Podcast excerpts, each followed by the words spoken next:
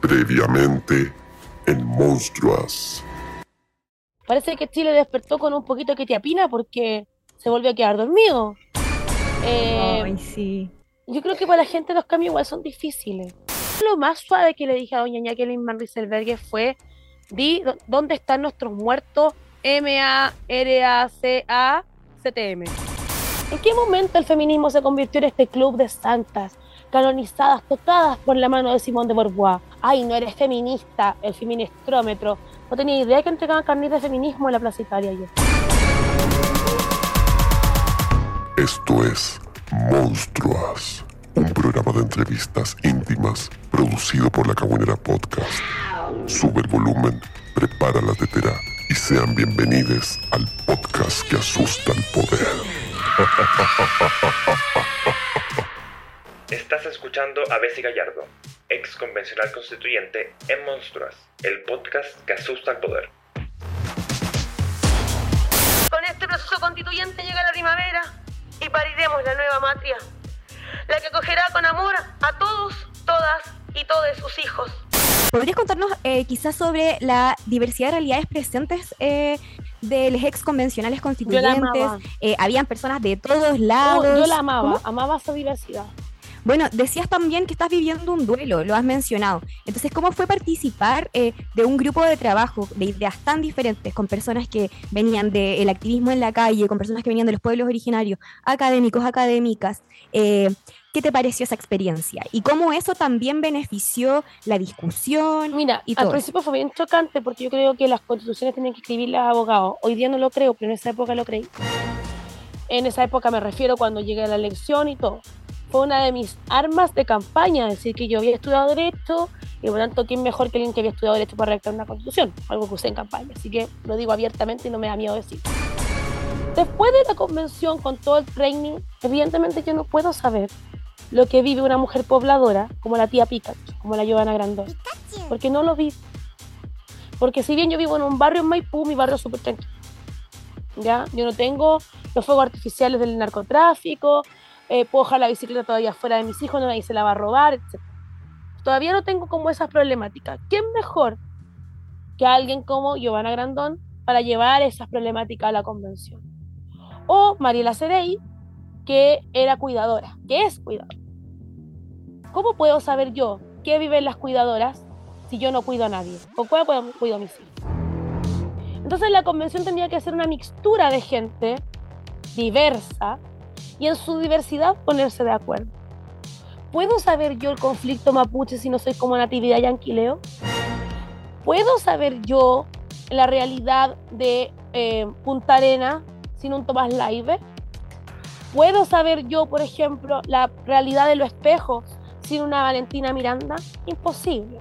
No puedo saber. Porque yo puedo teorizar sobre ciertas realidades, pero la teoría es una cosa y la práctica es otra. A mí me gusta mucho decir que es fácil hablar de hambre con la guata llena.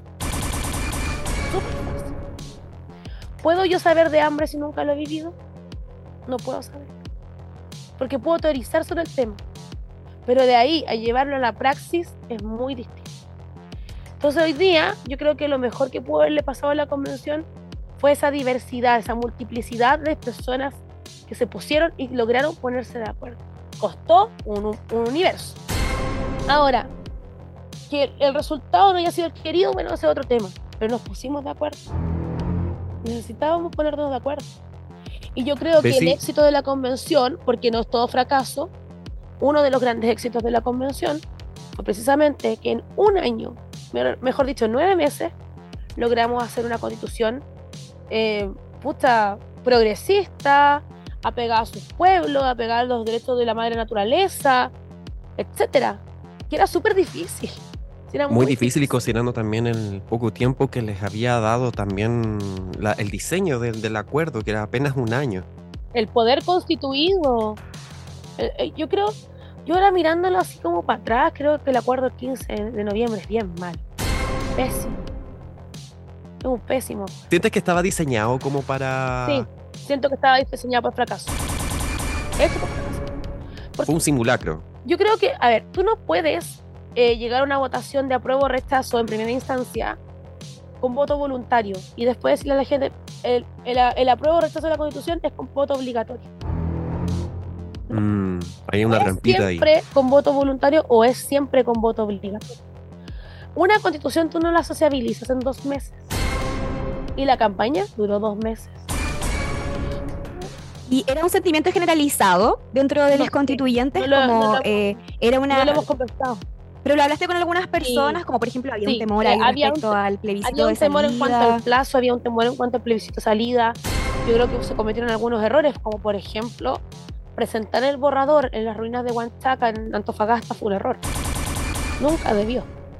En las ruinas de Huanchaca, otro símbolo más de la promesa cumplida, las manos sobre este libro, el borrador de la nueva constitución, la idea de un nuevo Chile que podría ser ratificada o rechazada. ¿Y por qué? ¿Por qué fue un Porque- error? Eh, muy simple, porque se generaron muchos eh, mitos en torno a eso.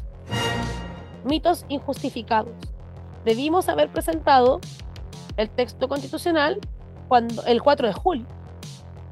No decir, hoy tenemos borrador. Mira, es como cuando uno dice, uy, tenemos guagua. Eh, flaco, la guagua todavía no nace. Pero tenemos guagua. Eh, lo que pasa de aquí al parto es un poco complejo Mm, porque se generan falsas expectativas. Se rebajaron de 499 artículos a, 180 a 300 y tanto, 380 y algo. Eh, y así, entonces, ah, hubieron muchos errores que no son, por cierto, no, no fueron errores, eh, errores forzados bajo ningún punto de vista. Pero hubieron errores y errores que pudimos haber evitado. ¿Por qué nadie le paró los carros a la derecha? No, es que no, pelear con la derecha, porque si peleamos con la derecha hay que cuidar el proceso. O sea, la derecha puede ser las barbaridades que quisieran y nosotros callados. No, porque hay que cuidar el Mm. proceso. O sea, la derecha, al fascismo no se le, con el fascismo no se negocia, con el fascismo se combate.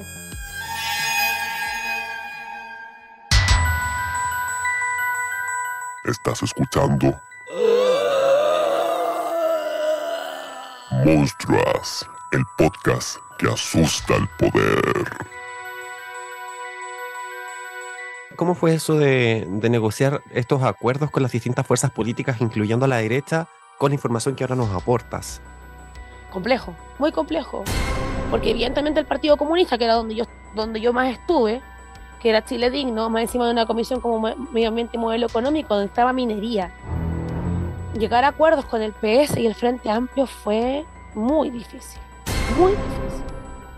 Con movimientos sociales fue mucho más fácil, pero con, con el Frente Amplio y el PS fue casi imposible. ¿Y por qué tan difícil? Porque nosotros tenemos ideas distintas sobre lo que tiene que ser la minería. Porque el Partido Comunista evidentemente cree que las empresas de la gran minería tienen que tener participación del Estado. No royalty solamente, participación del Estado.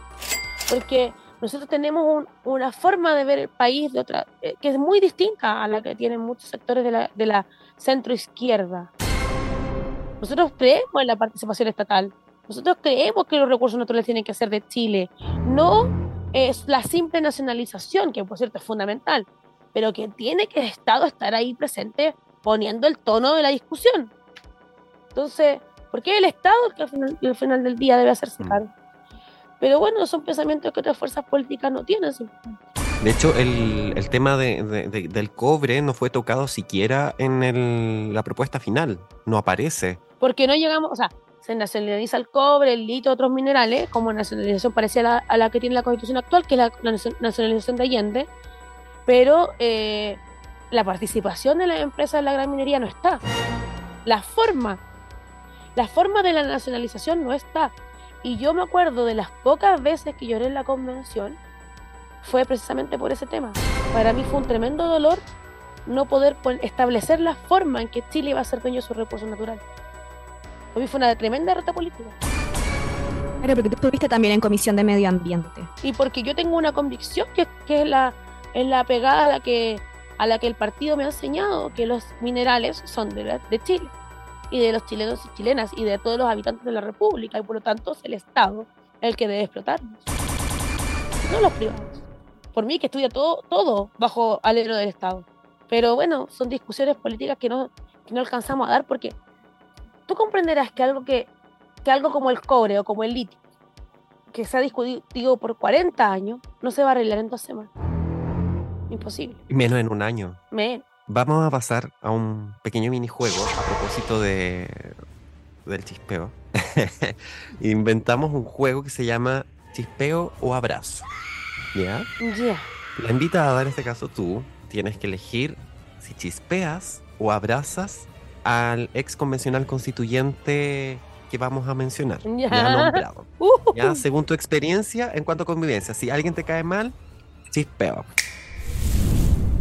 Si te cae bien, su abrazo. ¿Ya? Vamos entonces. Partimos con el primer nombre. En lo, en lo que alcanzó estando la convención. Rodrigo Rojas Vade. Ah, yo a Rodrigo Rojas le mando un tremendo abrazo. Eh, creo que se equivocó, que cometió un tremendo error que nos perjudicó a todos y a todas, pero eh, creo que Rodrigo necesita más abrazos que chispeo de, de dedos, bajo todo punto. ¿Se han comunicado? Sí, no, hemos- no después de la convención, pero durante la convención sí nos comunicamos. Y, y yo creo que se equivocó, pero que no cometió un crimen de lesa humanidad como otra gente que está en libertad hoy día, así que la, la magnitud de la pena tiene que ser proporcional al delito.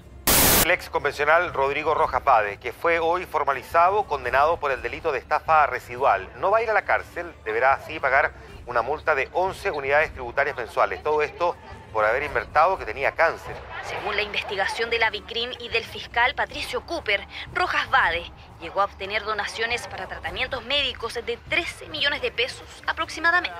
Me gustaría que la Fiscalía de Chile formalizara a otras personas que también están, como por ejemplo el, exalcalde de, de Renovación Nacional de Itacura, que lo formalizaran también con la misma celeridad y se investigue con la misma celeridad. Pero nada más, pues. No, no, yo la verdad no suelo opinar sobre causas que no conozco, no he visto. Pero ojalá que tenga la misma dedicación para el caballero de Itacura. Vamos con eh, el segundo nombre. Bárbara Sepúlveda. Ay, a la Bárbara la abrazaría de aquí a Alfa Centauro. Ida y vuelta. Yo lo dije en- en el cierre de armonización. La Bárbara me enseñó algo muy importante. Me dijo, las mujeres siempre pedimos perdón.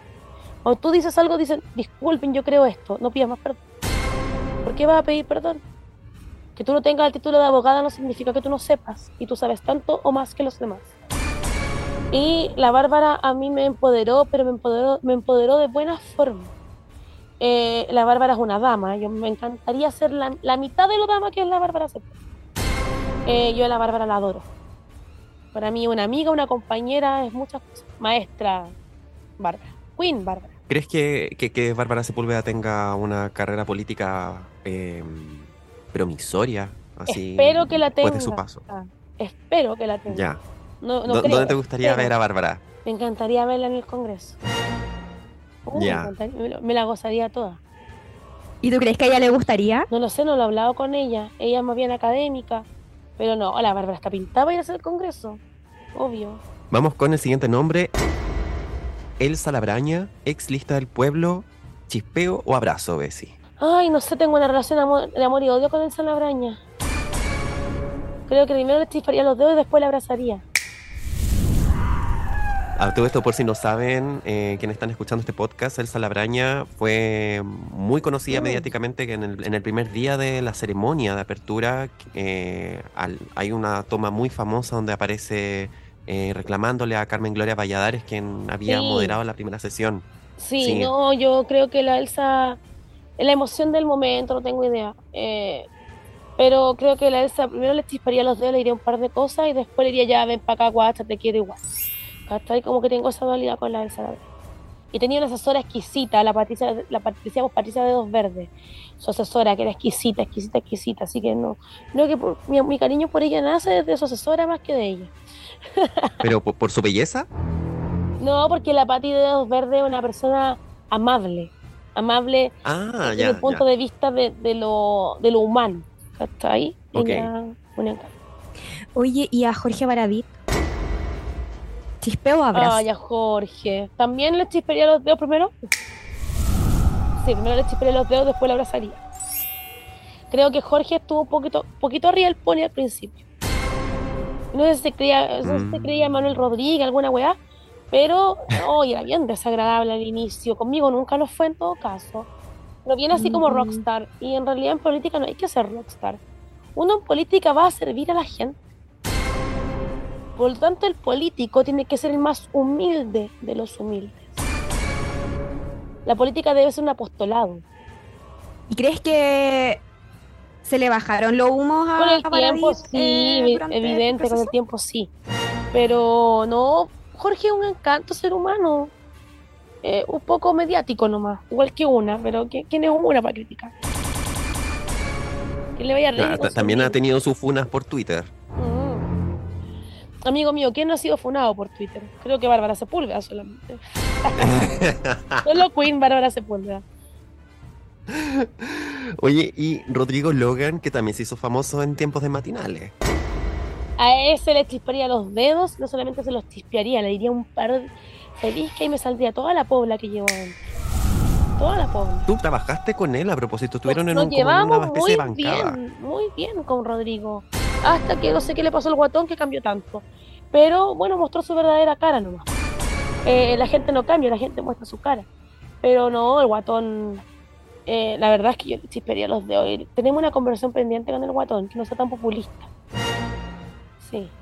Mucho Uh. ruido, poca ¿Tendrías esa conversación? Mete mucho ruido y pocas nueces.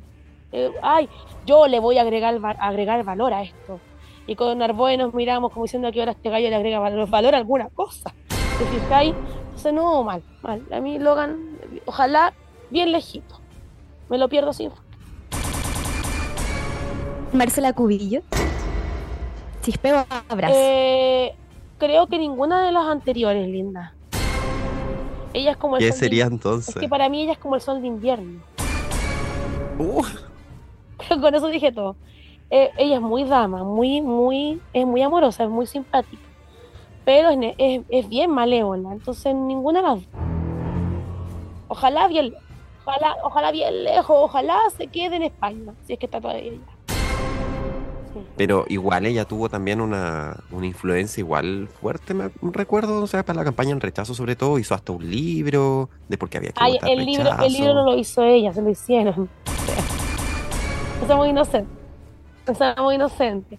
No, pero por eso, nada, con ella nada, sol de invierno. No, no gastaría mi energía en chispearle los dedos porque tú comprenderás que un, buen- un flight que se precia de tal, un flight que se respeta, no le chispea los dedos a cualquiera. Pero tampoco le abrazaría, pues, aléjate, va de retro Satanás. No, No, quizás que te puedes ahí... con- no, pero ella fue como muy Ah. amorosa. Fue muy respetuosa, nunca me atacó directamente, pero bien lejos, entre más lejos mejor. Ya. Y Elisa Loncón, Todos los abrazos del mundo a la, a la, a la Elisa. Me decía ñaña a veces, yo era la ñaña a veces. Un Oh. encanto, Elisa Loncón, eh, una persona que ha sido muy violentada durante la convención y después de la convención también, a quien le mando todos los abrazos del mundo, porque se los merece, una mujer muy sabia. No sabia porque es académica, sabia porque se nota que ha vivido, que tiene calle, que sabe jugar con tierra. Y yo la respeto mucho Elisa. Y eh, Giovanna Grandón, eh, tía Pikachu. Ay, la tía Pikachu yo la abrazaría tanto, es tan rica. Puso un bemol en la convención como todo, es que quién no los tuvo en realidad. Con esos niveles de estrés de la convención yo no sé cómo no hubo nadie que se acriminara en contra de otro convencional. Pero no, la tía Pikachu, todos los abrazos del mundo, ojalá le vaya regio. Usted lo merece porque te merece ser feliz, la lleva. sí, un abrazo también lo ha pasado igual más o menos pésimo, por lo que he sabido por entrevistas recientes. No ha encontrado pega, Sí, no le pasó bien igual ha sufrido... Sí, sí, la abrazamos desde acá, desde Monstruas. Y cerramos el juego entonces con Daniel Stingo. Abrazo, chispeo. Abrazo, Daniel. Abrazo y un bozal. Uh, Chan, Abrazo y chan. un bozal. Sí, porque yo soy, yo soy. yo- ¿Por qué yo soy habla mucho? súper detonada. Pero trato de ser un poquito prudente. Daniel no trata siquiera. Me cae muy bien, de hecho, Daniel tengo. Dice No, a nomás. Daniel lo conozco de antes de la convención. Eh, pero. Pero no, a Daniel. Hoy le mandaría un paipazo, así como, cállate. Y después le daría un abracito. Menos mal que no me preguntaron de otro caballero que hace libros, porque si no, a mí me sale toda la. Renato Garín. Ay, ¿quién Garín. comenta? Uh, es que a Garín lo teníamos reservado para otra cosa, pero allá. Chispe- ya. sí, No, chispe- chispe- Se viene, No, se viene. Esperemos, esperemos, esperemos.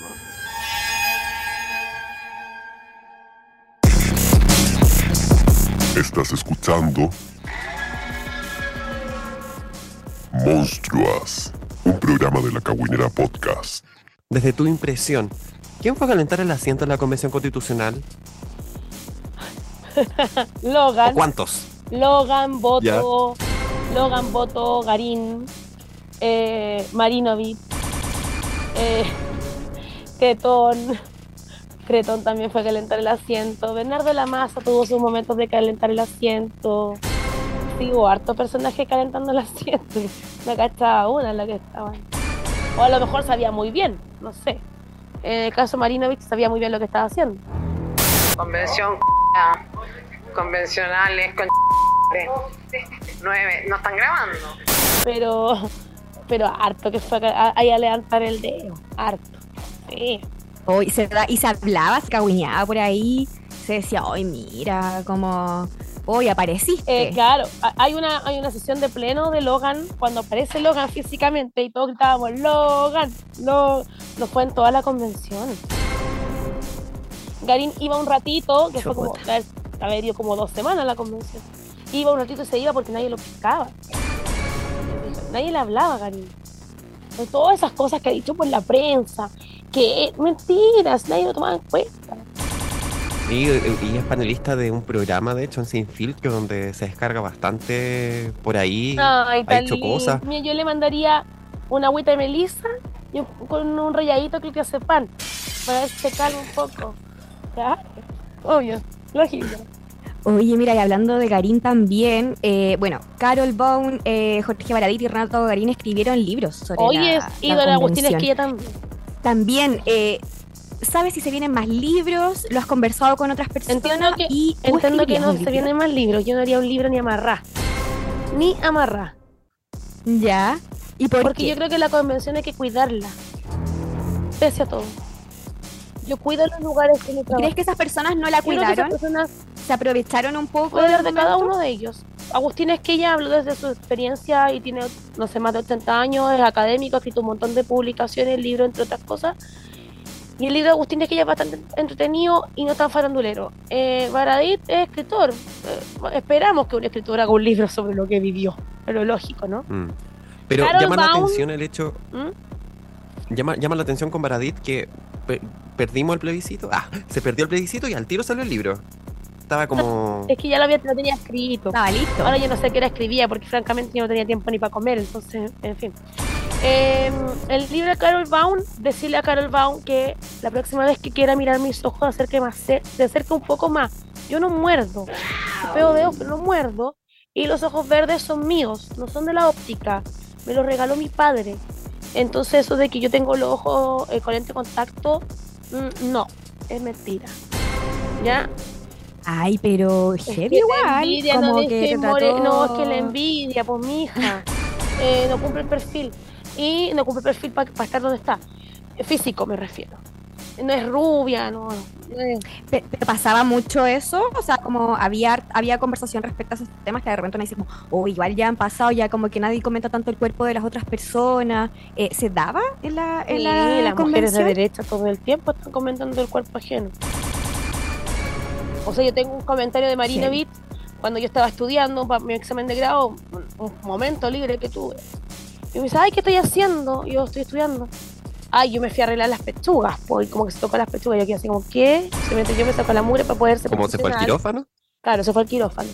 Entonces, eh, o sea, ese nivel de estupidez, te fijas, y no, no podéis pedirle mucho más en todo caso, hay mucha materia gris ahí, no hay.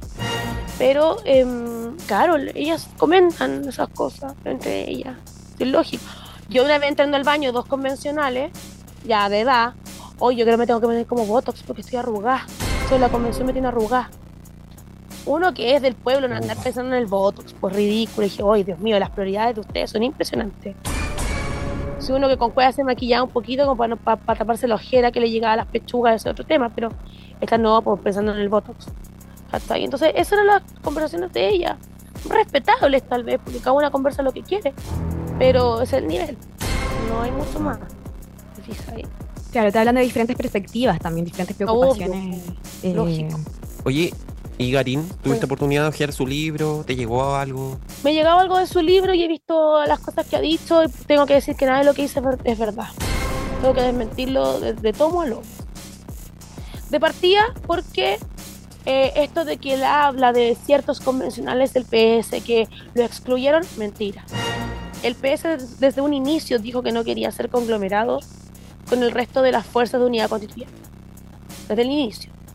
Nadie lo excluyó a él. Los excluyeron a todos. ¿Ya? Eh, aparte de eso, como que era maquiavélico. Todos éramos maquiavélicos dentro de la convención porque todos teníamos intereses. El que fue a la convención sin, ser, sin tener algún interés en algo, no sé qué fue, no sé qué fue a hacer porque todos teníamos intereses en algo. Que a él lo excluían, pero que cuente por qué lo excluían, porque cuente cuando empuja a Logan y cuando me levanta la mano a mí. Entonces que lo cuente. El primer, Cuéntalo. el primer día de la convención, él quería ser vicepresidente de la convención y como no habían votado por él, se empureció. Y empujó a Logan, delante de Fortrain y delante mío, y a mí me quiso levantar la mano y yo le dije, mira, tú me tocas un pelo, pendejo mimado, y yo te rompo la cara. Y Chain le dijo, ¿tú quieres saber quién pesa más en la prensa? ¿Tú de verdad quieres saber quién pesa más en la prensa? Y ahí Karin retrocede. Empujó a Adriana Cancino, que era una señora con discapacidad. Se agarró con Agustín Esquella. Se agarró con Jorge Baradit. Y después se fue de la ceremonia inaugural antes. Porque él no fue vicepresidente de la convención. Cuando le había dicho a todo Chile que a él le habían pedido ser presidente- vicepresidente de la convención. Cuestión que es falsa porque nadie se la pidió. Entonces, como él mentía constantemente porque es un mitómano, que eso es lo que es Renato Garín, un mitómano, eh, lo excluyeron, pues evidentemente no trabajas con un mitómano. Después dijo en Sin Filtro, Y un violento. súper violento aparte, dijo en Sin Filtros que eh, a mí me mandaba eh, Marco Enrique Ominami. Mentira. Mm. La hija de Marco Enrique Minami quería ser asesora de Renato Garín.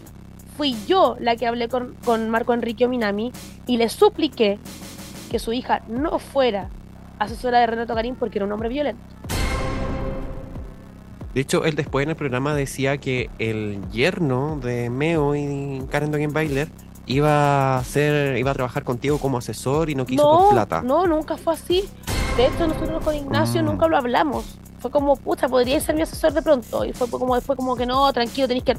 Porque el Ignacio estaba en, en el tema del examen de grado. Y le dije, "Ne- Ignacio, necesito que tú hagas tu examen de grado, eh, que lo, lo apruebes y te vaya bien. No, no quiero que se me... Que prefiero que tú estés en tu examen de grado. Y contratar a otra persona. Pero eso de que eh, me la habían... No, nunca.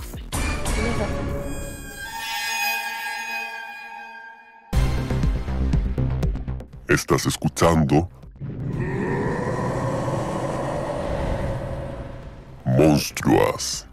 En el meollo del asunto, ¿sientes que fue muy problemático el hecho de que se haya farandulizado la convención constitucional al tal nivel, por ejemplo, que se hipermediatizó ya sea por sus mismos eh, exconvencionales, como lo que mencionas tú con la Marinovich, Yo no, que se prestó yo para no ese sé espectáculo? si, se- si nosotros fuimos lo- los que la hiperfarondulizamos. Claro, a que eso quiero Yo llegar. creo que fue la prensa. Sí, eso, a eso que- quería llegar. ¿Sientes que la prensa, que, que- cuál es la responsabilidad que tuvieron ahí los la medios? prensa se suponía que, o sea, yo creo que una, una prensa responsable informa sobre el proceso constituyente, lo que se ha avanzado, lo que se ha votado, qué normas. No, se hizo- no, no, no informa sobre las negritas que nos regalaron en el hemiciclo. O, o sobre si, no sé, Tiara Aguilera llevó piñas de su zona, por cierto, de, de, la- de, de Rapanui a, al hemiciclo, o si eh, la tía Pikachu y el Dino Azulado se pusieron un disfraz. Eso es responsabilidad de la prensa. Lo importante era las normas. ¿Y cómo se sentía eso también desde la convención? O sea, Era, eh, era como andar veían que de repente huevos. periodistas preguntaban cosas, claro, pero preguntaban, por ejemplo, ese tipo de cosas en vez de tratar de comunicar Siempre. eh, lo que estaba Siempre. ¿Alguna vez te palabreaste con algún, veces, algún periodista? De hecho, a mí la periodista de CNN que estaba en la convención, el periodista Canal 13 que estaba en la convención, no me tomaban puñas a mí. porque yo paré los- le paré los carros. Y yo dije que la, la prensa eran como perritos falderos de la derecha. Y lo dije. Bueno, bueno, se habla mucho también de, de la forma en cómo están organizadas la industria de medios en Chile, o sea, están controlados principalmente por los grandes grupos económicos, Sí, entonces tampoco es como que estuvieras tan equivocada en ese de análisis. hecho, lo dije, se lo dije a Humberto Sistel. Ahora, claro que teníamos cierto nivel de responsabilidad porque había que cuidar las formas muy probablemente, pero, perdón, pero ¿realmente le importa a la señora en la casa que Tierra Aguilera haya llevado piña a una actividad del ex Congreso? No. Claro, lo terrible es que en el fondo los medios de comunicación eh, levantan estas noticias y, y, mm, y no explican. Onda, no hubo eh, momentos, yo creo que también lo hemos conversado con Iván y yo creo que es una reflexión que se ha dado mucho también eh, después del plebiscito de salida, que podría haberse tomado, los canales de televisión se podrían haber tomado unos minutos para poder haber explicado algunas partes de la constitución y no se hizo. O sea, Entonces, claro, a Tomás todas formas Moschetti que pregu- es a consulti- Tomás Moschetti preguntándole al profesor de constitucional como, eh, como Fernando Atria sobre eh, la costumbre en el derecho, perdón, pero esa es una cuestión básica que la gente no tiene por qué saber porque la entendemos nosotros. ¿Cachai? A propósito de la plurinacionalidad. Y Fernando Atria le explicaba 50 veces y Tomás Moschetti 50 veces le rebatió una estupidez. Perdón, pero cero preparación periodística. Cero. Yo la verdad los medios hegemónicos los tengo bien ahí como alejados. ¿Cachai? Porque ayer me llamaron, ponte tú de ADN, a preguntarme sobre los convencionales que no habían devuelto ciertas cosas. Yo hoy día estoy trabajando, para la gente que vaya a escuchar este podcast en el futuro, estamos en medio de un incendio en Viña del Mar. Estoy más preocupada lo que pasa con la gente en Viña que lo que pasa con mis compañeros ex convencionales. Le dije a la periodista, mira, si tú quieres hablar sobre el tema del incendio en Viña, estamos apoyando a la gente, necesitamos contar cosas. Todavía estoy esperando que me llamen. Entonces al final es periodismo basura. Es solo basura. ¿Y dónde está la responsabilidad de los medios en eso? Ah, ve tú a saber. Servirle, a, servirle al grupo económico de turno, pues eso es. Pasando también otra cosa que, que marca mucho tu paso por la, la convención, que tú entraste por en el Distrito 8, que a todo esto compartimos di- distrito, Uh. porque yo soy vecino de Estación Central. Eso. Eh. Eh, entraste por independiente del PRO. Tú mencionaste que no tuviste tiempo para juntar firmas, pero adentro tuviste este paso y terminaste en, en el Comando Chile Digno con el Partido Comunista. Em, ¿cómo, ¿Cómo sucedió ese, ese tránsito? Sucedió porque yo no que- estaba de acuerdo con las ideas del conglomerado que yo ayudé a formar, que era el conglomerado de la prueba, el colectivo de la prueba, eh, porque era un, un colectivo que, si bien yo tenía mucha lealtad con ellos, era muy elitista y yo no soy de la élite. Y aparte hubieron algunos temas, hombres aparte, también. y hubo unos temas de machismo del señor Miguel Ángel Boto en específico. Eh, y yo no soporté eso y hablé con Bárbara Sepúlveda, Queen Bárbara, y le dije que yo me sentía traicionando primero a la causa feminista y segundo al pueblo, porque yo soy del pueblo, yo no, no soy de una élite política ni económica. Y Bárbara me dijo, ve, si, si tú te sientes tan incómoda, ven. Y yo lo pensé como un mes más o menos. Y en diciembre dije, me voy, ya no aguanto más.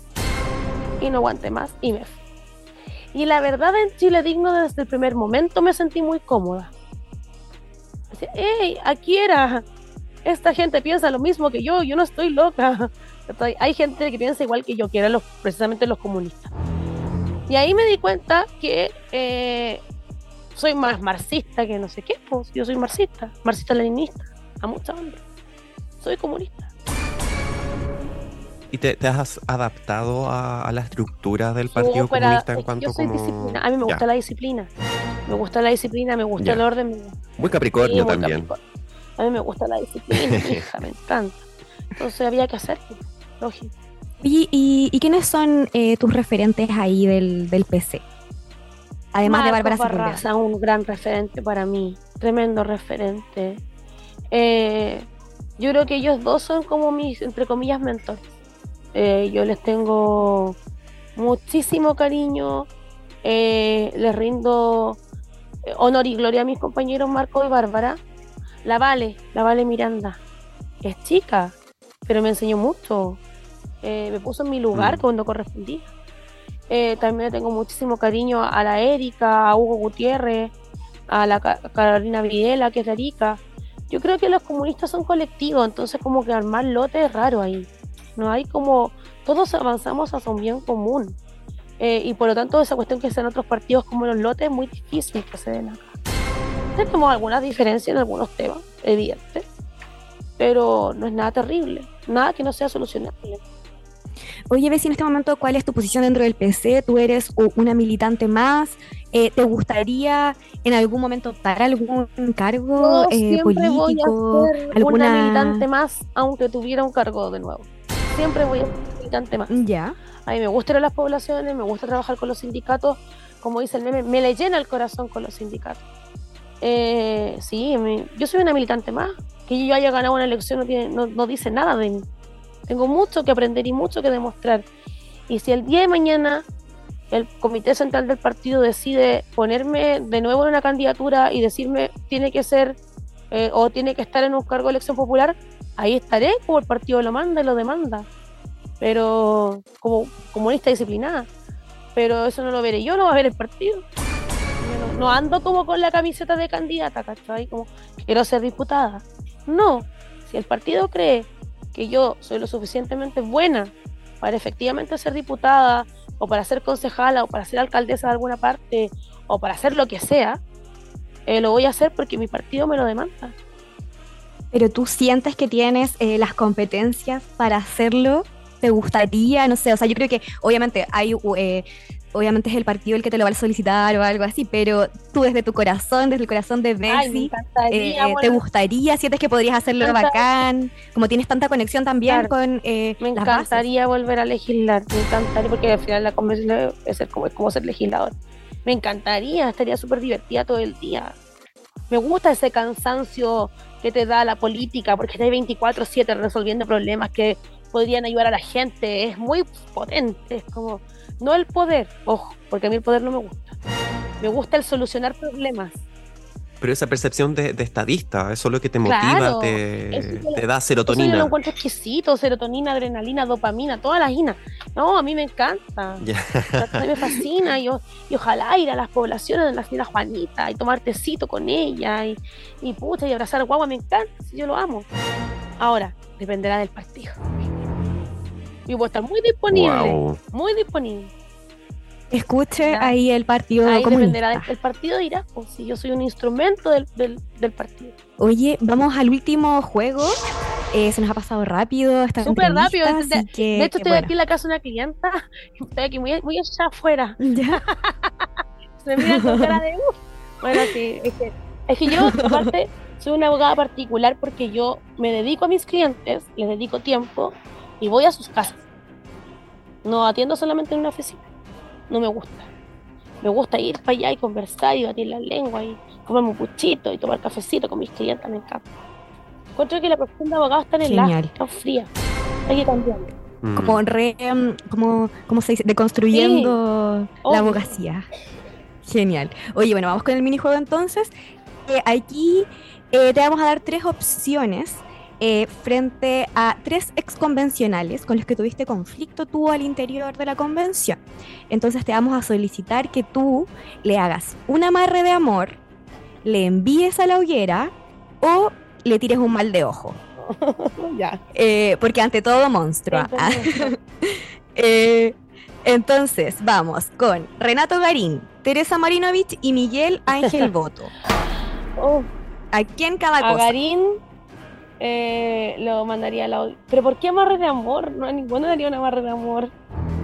A ninguno. Pero puede ser un amarre de amor como para que se sane su alma. por Ah, último. sí, ya. Ah. Mira, yo a Renato Claro. Garín lo mandaría a la hoguera. Uh, Ojalá dentro de una dama de hierro. Eh, que cacho, cacho. A, a Miguel Ángel Boto le haría mal de ojo. Oh, y ojalá nunca más se Ya, con él tuviste problemas, No, de él, es hecho. un, él es un misógino y una rata. Y ah, a Teresa Marinovich le dio una barra de amor. Yo creo que le hace falta tanto amor en su vida. ¿Con quién? No sé, con su marido que le gusta lucirlo. Si todos sabemos con quién te casaste, te has casado dos veces con dos tipos con plata, amiga. Basta. Déjate de caricaturas. Prejuicio. Déjate de hacer el ridículo. Convencionales, por favor. Ojalá la quieran harto, porque yo creo que el amor, el amor es torbellino de pureza original. Hasta el feroz animal susurra su dulce trino. Y ella, como feroz animal, podría susurrar su dulce trino. Mira. Ay. Se, se las trae. Para las que dicen que no soy feminista, ahí. Sí, pues. me, me acordé, me acordé incluso de, de otro tweet cuando tú dijiste, no, hay que apoyar a todas las mujeres. eso es el feminismo, Sí. incluyendo a Tere Marinovich. Y la Tere Marinovich te responde así como, ¿qué? Incluso a mí, como, hasta yo. a mí. Claro, hasta a ti. Lo que, lo que no puede Tere Marinovich, ve si lo Ah, logra.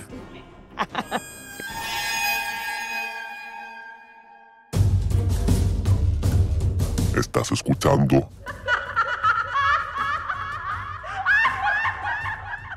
Monstruas, el podcast que asusta al poder. A esta hora el CERVEL dice que participaron 13.021.063 personas, el 61,86%, esto es para el rechazo, son casi 8 millones de votos, y el apruebo con un 38.14%. Evidentemente este es un golpe duro, un golpe fuerte hacia el gobierno y veremos también cuáles son las señales que da el presidente al respecto. ¿Qué sientes que salió mal en la convención constitucional y por qué crees que ganó el rechazo? El rechazo gana por una cuestión multifactorial.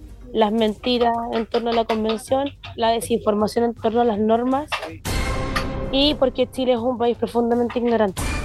No sé qué decir. Es preocupante. Hay poca educación cívica, etcétera. Sistemáticamente. Sí, eh, yo creo que esos son los grandes, los grandes porqués del triunfo del rechazo. Hay un toque de miedo también. La gente tiene susto a los cambios radicales, porque es un cambio, la- la- el texto de la convención es un cambio radical. Entonces, por ahí, por ahí va.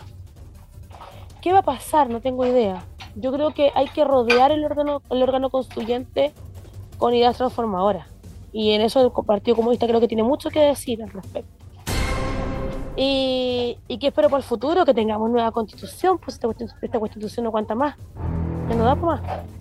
¿Sientes que hubo dentro de la convención mucha superioridad moral entre los ex convencionales? Mucha, mucha. Acuso, yo pecador me confieso ante usted. Sí, sí, obvio. Obvio que la hubo.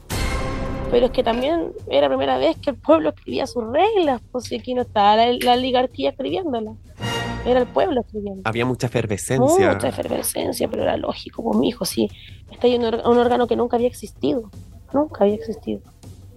Yo siempre pensé, pase lo que pase, solamente van a haber 155 convencionales. Esto no se va a repetir de nuevo. No, heavy igual. Eh, yo creo que hay una responsabilidad en los medios de comunicación siempre. O sea, es necesario eh, que se comunique con más responsabilidad. Eh, oye, ¿y cuál era el sentimiento también de las constituyentes previo a las elecciones? ¿Había confianza? ¿Tú con las personas que conversabas más sentías que eh, iba a ganar el apruebo o también había miedo? ¿Cómo estabas en ese momento viendo las hubo ese elecciones? de que ganara el rechazo, siempre. Eh, al principio no tanto. Cuando salimos de los eh, cuando salimos de los reglamentos, yo empecé a sentir el miedo. El miedo, así hay que cuidar la convención, hay que cuidar la convención. Y era lo que más se repetía. Pero no durante los reglamentos, fue después. Después del 18 de octubre del 2021 se empezó a sentir ese terror de que podía ganar rechazo. Imagino que también después se sintió doblemente el terror a propósito de lo que pasaba fuera Sí. de la convención, principalmente en la política, Sí. en la economía. No, porque sobre Eh, todo tengo entendido porque, que por- porque yo sentía que la élite estaba muy asustada. Y cuando la élite en Chile se asusta o te hacen un golpe de Estado, porque eso hacen, o te hacen un golpe de Ujú. Estado, o el proceso popular eh, sufre consecuencias. Y yo sentía que iba a pasar eso. No iba a haber un golpe de Estado porque era imposible, pero sí que pasó lo que pasó nomás. Claro, o sea, a lo que también quiero mencionar el hecho de que recuerdo, no es que tampoco sea de mi devoción la fuente, pero la encuesta CADEM, eh, cuando se rechazó el tercer, el cuarto retiro, no recuerdo ya, el- el- la, la última propuesta de retiro de parte del Congreso, inmediatamente la opción de rechazo fue subiendo, a eso propósito, a propósito también de la Eso política. te muestra que hay una profunda ignorancia en la sociedad chilena. ¿Qué tiene que ver un retiro en la AFP con la Constitución? Nada. Nada. Ahí, ahí hay uno de los factores. ¿Qué tiene que ver una cosa con la otra? O, o también el- el- la misma gestión del gobierno de Tiene Gabriel que ver Boric. eso con una constitución. La constitución es una cuestión que dura mucho tiempo. El gobierno dura cuatro años. Es ridículo. O, o sea, entiendo que no es culpa de la gente. La gente no tiene por qué saberlo tampoco porque no se les ha enseñado. Pero es absurdo pensar que porque el gobierno de Gabriel Boric hace una cosa, yo voy a rechazar la constitución que es para mí, que dura 50 años. ¿Te das cuenta? Exactamente. ¿Y qué te pasa igual como al observar a la gente que está como tan disociada, por decirlo, eso del, por decirlo así, del proceso? Eh, yo creo que se siente evidentemente que hay eh, una desconexión con la política, como que otra vez estamos, no estamos distanciando. Siempre hemos estado distanciados de la política. ¿Qué pasa con eso? ¿Cómo, ¿Cómo se recupera? Siempre hemos estado distanciados de la política. Cuando yo escucho a alguien decir, ah, ese es lo mismo por quién voto, si mañana igual tengo que ir a trabajar. Pero ¿cómo usted le va a dar lo mismo por quién vote? No va a comparar a un Gonzalo de la Carrera, que fue, por cierto, presidente de la Polar, que no ha trabajado jamás un día a nadie. O una Lorena Pizarro, que es pobladora, que ha estado ahí donde las papas queman, que sabe lo que es pasar hambre. O una Fabiola Campillay, que sabe lo que le huele los ojos, es imposible el parangón. Pero eso te habla también de que no hay conocimiento de la gente, no tiene, la gente no está politizada porque la gente, porque la mejor arma de la élite es no politizar a la gente. Esa es la gran arma de la élite. Creer que todo se ha mantenido igual durante siglos. Me va a perdonar. Pero el código del trabajo es porque a alguna persona de izquierda se le ocurrió que teníamos que tener descanso. ¿Te fijáis? Eso es. Claro, ¿y cómo hacemos? O sea, en el fondo... ¿Cómo lo hacemos? Em, volviendo a la... Yo creo que la educación también... Claro, y como... Pero, pero ¿cómo se hace para que para que sea un proceso que no sea tan largo? o sea, que podamos esperar resultados los procesos políticos transformadores no son cortos. Yo espero que la generación de mis hijos a lo mejor esté más politizada. Mi generación ya sonó. Está un poco más politizada que la generación anterior, eso es un hecho. Pero no va a estar tan politizada como la generación de mis hijos, ¿te fijas? Para ellos la militancia no es algo malo. Para ellos ser comunista no es como que los van a matar. En mi generación yo todavía escucho a mi papá decir, pucha, qué pena que ese comunista no te vayan a hacer algo. Hay miedo todavía. Entonces es evidente que hay miedo. Si los, los acribillaron durante 17 años. Ahora, ¿qué tenemos que hacer? Volver a las bases, volver a las poblaciones, ir a los sindicatos, estar con la gente, enseñarle que si usted tiene un salario, no es porque el patrón se lo quiere dar, eh, si tú tienes un salario, es porque lo justo es que usted tenga un salario por su trabajo, no que le den un plato de comida, por su esclavitud. Y, por cierto, avanzar más allá. Tengo un salario, pero ese salario tiene que ser digno. Me tiene que permitir llegar a final de mes sin endeudarme. ¿Qué más transformador que eso? Entonces, ¿da lo mismo por quien yo voto? Parece que no. Claro, pero esperemos que no se replique como algo tan dramático a, raíz del, triunfo del rechazo y con lo que tú mencionas, con el miedo y todos esos factores, es lo que vaya a venir más adelante en política. Eh, ahora ya hablando ya netamente tal del, órgano constituyente nuevo que se va a llamar Consejo Constituyente, donde van a haber... Pero tan ridículo el nombre. 50 escaños paritarios donde solamente va a haber cierto porcentaje de cupo indígena donde lamentablemente no van a estar todos los pueblos representados ahí, todas las naciones originarias. Em, ¿Qué opinas de esta forma en cómo van a estar representados los consejeros constitucionales, además de este panel de expertos que va a designar el Congreso? tanto la Cámara de Diputados como el Senado. Ahí te habla de la desproporción entre el pueblo y la oligarquía. ¿Por qué el Congreso tiene 20 representantes y el pueblo solo 50? Porque si yo hiciera una proporción, en el Congreso hay en total, no sé, 250, 210 personas, 220 personas, sería todo. O sea, 220 personas pesan más, estoy sacando un cálculo aproximado porque el futuro oyente no me diga, ay, no tiene ni siquiera idea de cómo se compone el Senado. No, estoy sacando un cálculo al ojo, por favor. Ubíquese. Em, entonces, ya, el pueblo, que somos 19 millones de personas, pesamos menos que el Congreso, que son poco más de 200. ¿Te imaginas? La, o sea, la, la élite manda más que el pueblo, que son 18, 18 19 millones de personas. ¿Sientes que están como quizás un poco embriagados con el triunfo, el rechazo, principalmente como estos sectores como más reticentes? Embriagados, volados, eh, lanzaba la pasta porque ya es como, ¡ay, ganamos, ganamos! Oye, si hasta Piñera la patudez es tremenda de mandar ahí una no, lista. Por, eso te digo. No se puede. Es que la oligarquía, pues la burguesía. Esto es la eterna lucha entre la burguesía y el proletariado. Ya lo dijo alguna vez Carlos Marx. ¿Y, qué predicciones tienes respecto a este órgano constituyente? Mira, yo espero que los futuros expertos, a los que supuestamente no se les va a pagar un peso, en la camisa o en la blusa o en el vestido, anden con las chapitas de los auspiciadores. Así como en las carreras de, la Fórmula 1, que, uno, que andan todos con los sponsors. Yo espero que anden con los sponsors, porque me vas a perdonar. Ninguna persona trabaja gratis. Eso es una mentira. No, claro, que se sepa, que se sepa eh, cuáles son las motivaciones de cada experto experta. Porque por platita baila el mono. Y lo otro, espero que eh, el Consejo Constitucional o como se vaya a llamar, eh, se, se, ponga los pantalones y se empodere el cargo.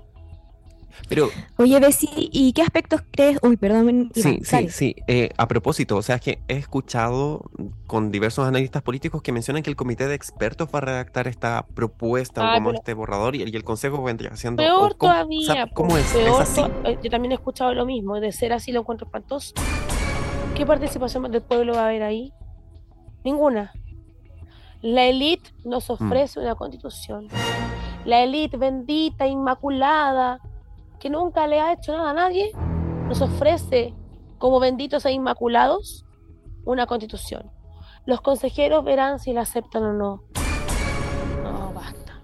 ¿Y qué aspectos crees tú que peligran en este nuevo proceso? O sea, ¿a qué eh, temas hay que ponerle especial ojo para ver cómo se van a desarrollar? Al, Estado Social y Democrático de Derecho, al Estado, eh, al Estado ecológico, es urgente no, podemos estar en una época en donde creemos que podemos seguir depredando el planeta como se nos ocurra.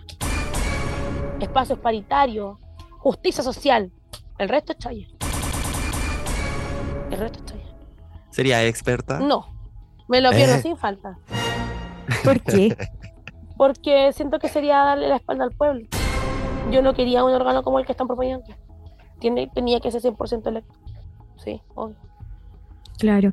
Y desde un lugar quizá eh, de asesorar a alguna persona. O sea, si me lo eh, piden. Como desde tu experiencia. Si me lo piden, claro, vamos, démosle. Pero así como yo, yo la experta. De partida no tengo para vivir gratis. No tengo plata para vivir gratis, entonces soy una obrera. Abogada, pero obrera. Eh, dependo de mi salario para vivir. Por lo tanto, no podría dar el lujo de estar cuatro meses sin pega. y segundo, como asesora, sí, claro, pues ya tengo un proceso constituyente en el cuerpo, sé redactar una norma, es fundamental, etc. Pero no, nada más que eso. No, yo no soy magister en constitucional, ni mucho, no soy abogada. Estupenda abogada, por cierto, pero abogada. Oye, y así muy brevemente, ¿cuál es el área que más te gusta? ¿Cómo que te gustaría especializarte en un futuro o ahora? Este me quiero especializar en Derecho Civil, en Sistema Registral. Me llama harto la mm, atención por pega en realidad. Ahora, si me dijeran, oye, tenés toda la plata del mundo, especialízate, penal. Yo creo que gozo el derecho. Eso lo haría por gusto. Mm, ya, pero la plata ahí no está muy buena. Tenés que ser de la Defensoría Penal Pública o ser de la Fiscalía y entrar ahí cuesta más. Hay que matar a alguien para entrar ahí. Cuesta. Chuta. Bessie Gallardo, fiscal nacional. ¡Ella! 2050. claro. Estaremos ahí en una nueva entrevista de monstruas. recordando esta parte de la entrevista. que eliminar el Twitter, sí, pues, no, pues me sacarían todos los tweets del año de la corneta. Claro. Oigan, en el año 2019 dijo esto, hoy, soné, hasta ahí llegó la postulación. claro. No, no. No, aparte sí me a pesar, un poco histrónica, no me, no me conviene. No es un cargo para mí. Oye, algo también muy breve. ¿Alguien ha intentado asesorarte comunicacionalmente? Em, ¿Cómo se da eso también? ¿Alguien te ha dicho, oye, ya, bueno, soy tan palabra, ves y no, ves no, me, para la lengua o tú Yo tuve un asesor comunicacional muy bueno eh, que me decía, no es lo que dices, es cómo lo dices. Di lo que tú quieras, es la forma. Solo es la forma. Porque la gente del pueblo que es lo que importa. No, la gente elegante de la academia, ni no, la gente del pueblo te cree. Por lo tanto, eso es lo único que importa, que te crean. Pero es la forma. Bueno, Bessie, con eso estaríamos cerrando. Primero, darte las gracias por estar acá en este proceso, bueno, en monstruo, en realidad, sí, proceso constituyente, mira las cosas estoy pensando. Ah, eh, ¿Cuáles son tus planes para el 2023? Estudiar. Que se viene. Volver a estudiar empezar mi magíster, por fin.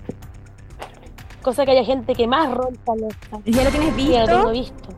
Pero quiero que, que haya gente que más de escuela. ¿Y muy caro? No tanto, fíjate. Caro porque un magíster, pero no tan caro, no es impagable.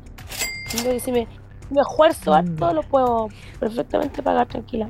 Bacán. ¿Y vas a estar ahí observando este nuevo proceso constituyente? Toda la vida. Y si puedo incidir con mayor razón. Claro, evidente, lógicamente.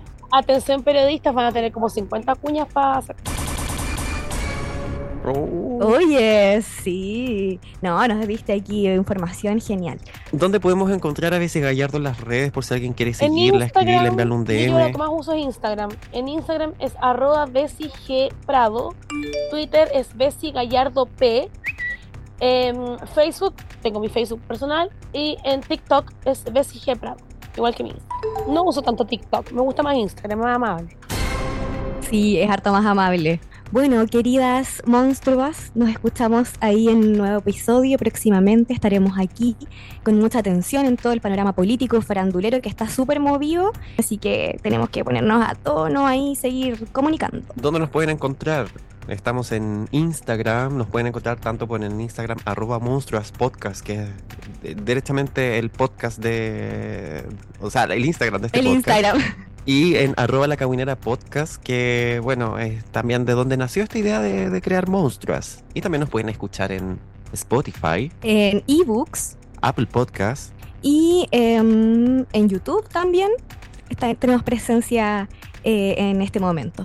Eh, y bueno, un cariñoso saludo, a pesar de que, claro, no hemos estado grabando mucho en el último tiempo, eh, las monstruos y las cabuneras siempre están en nuestro corazón y en nuestra mente, así que siempre estamos pensando ahí en las cosas que queremos contarles, queremos publicar, así que se vienen cositas, harta atención a las redes, a eh, todo. Un abrazo grande y eso, po.